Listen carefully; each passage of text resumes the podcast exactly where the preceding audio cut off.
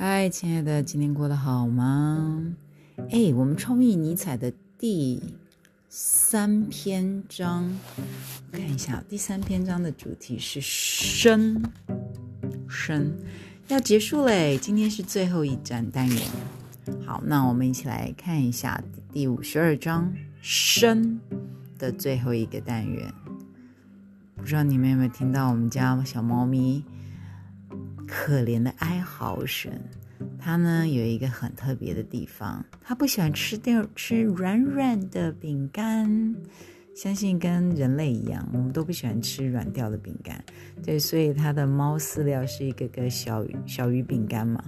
那每次呢，如果一下倒太多，接触了空气，然后潮湿了变软软的，嗯，它就不吃了。真是一只挑嘴的小猫。也是懂得享受的小猫啊。好，那我们二五十二章呢，是在谈身为人类的宿命。身为人类有什么问题呢？我们来看一下。我们这辈子会经历很多事情，并根据这些经验来判断人生是长是短，是富有还是贫乏，是充实还是空虚。然而，局限在躯壳中的我们没有千里眼，所以体验到的范围与距离是很有限的。耳朵没办法听到所有声音，手也无法触摸到所有东西，但我们还是擅自判断事物是大是小，是坚硬还是柔软。甚至还会对其他生物妄下判断。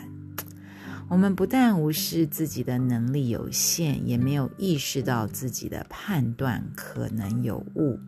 这就是身为人类无法摆脱的宿命。这段文字出自尼采的《曙光》。嗯。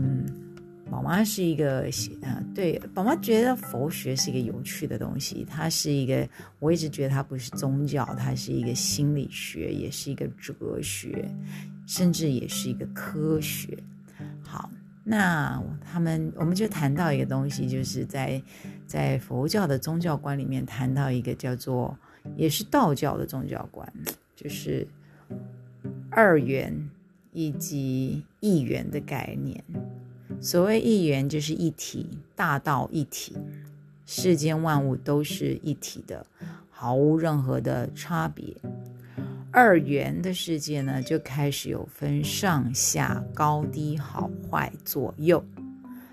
那二元的世界全部都是以一个我为关，一个一个观察点，然后去判断是非对错好坏。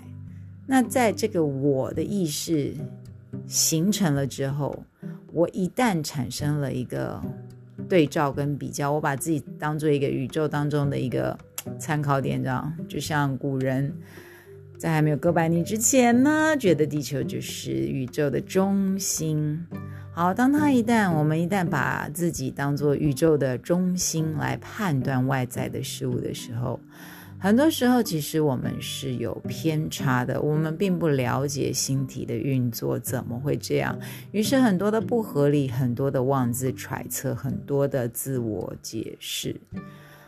好，那这个就是身为人类必经的一个宿命，就是我们没有办法跳脱我这个概念，于是我们在揣测别人，或观察别人，或者是在看待外在的。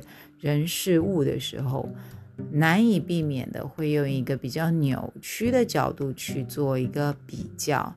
这最有名的例子就是庄子和惠子，他们两个好朋友超爱斗嘴。有一天呢，两个人在池池池塘边看着鱼在水里面游，惠子就说：“啊。”庄子就说。啊，应该是庄子说，就是啊，这些鱼真开心啊。啊，后边的惠子就说：“你又不是鱼，你怎么知道鱼开心？”来猜猜看，庄子说什么？庄子说：“你又不是我，你怎么知道我不知道鱼开心？” 听起来像是诡辩，对不对？但事实上就是，就是一旦你对任何的事物评人事物或言论下出了一个评论的时候，这个评论本身就是带有一个很主观的观察。这个很主观的观察，它就势必不能够很客观的包容一切的可能性，一切的可能性。这在量子物理学也在谈到。你知道，在一件事物还没有被评断跟观察之前，everything is possible。薛定谔的猫，你们有兴趣去谈量子物理学，就是在谈这件事情，太有趣了。就是我们的量子，我们的量子在运作，微观世界运作，我们这原子量子在微观世界运作的时候，太有趣了。你不去观察它，你不去定义它的时候，它可它可以有 everything is possible，它似乎在。在一个 everywhere，就是我们的量子在 everywhere，在每一个地方存在。但一旦你开始去观察到它，或者是你开始去注意到它的时候，咚，它整个量子世界就是一个没 everything is possible，you are everywhere 这种这种世界突然坍缩到一个点上面，然后只剩只剩下一个可能性。这就是人类的宿命。但是事实上，我们也是从量子组合而成的，不是吗？既然量子是 everything is possible，量子是 everywhere，也就代表说，如果我们能够撇开，不去用这种单一的观察点去观察的时候，事实上，所谓我们看到的啊，分身神通啊，怎么会这样？那那就是一个量子本来会存在的状态，那突然之间。这个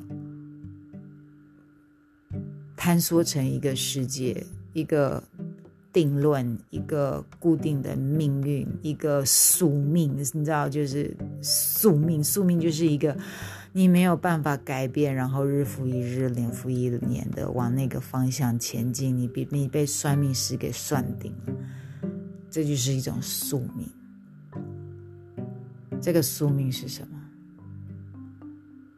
就是在这样子的一个躯壳中，我们体验到的范围与距离是有限的。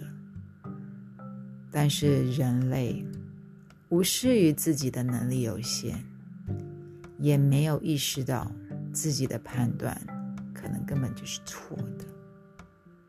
于是，对旁边的人、事、物。产生了自以为是的定论，勾画出、勾勒出这个自以为是的世界，勾勒出自己自以为是的命运。这，就是身为人类无法摆脱的宿命。听起来好难过，然后不要难过。其实这只是在提醒你，提醒自己，就是尽量不要去对任何人事物下一个定论。真的，你去下一个定论，你去判断他一定是怎样，他就是怎样。他之所以会这样做，他一定以为怎样，这都是一个超级。狭隘的语言论述模式，这样狭隘的语汇会导致你狭隘的心胸与狭隘的思想。在这么狭隘的语汇、心中与思想所组合出来的人生，那就是你会感受到命运像一个枷锁，紧紧的捆缚着你，你无法逃脱。但事实上，是你选择了这个枷锁，因为你选择了只用一套自以为是的标准去看待周遭的人事物。好，但愿我们都能够像量子世界一样，处在一个自由 “everything is possible” 的自由微观世界里面，尽量的去。尽可能去体验我们的生命，live your life to the fullest，把你的人生活到满，就是这种感觉。活到满是什么意思？就是让你自己成为一个成为大海，不要让你自己成为一个器，你知道？君那个孔子说：“君子不器。”那个器是器皿的器。君子不器，就是君子不把自己局限在某一种人、某一种状态、某一种器物、某一种功能。君子不器的情况下面，他才有可能去创造无限的可能。好，祝大家有一个美好的夜晚。跳脱人类的宿命，君子不器哦，拜拜。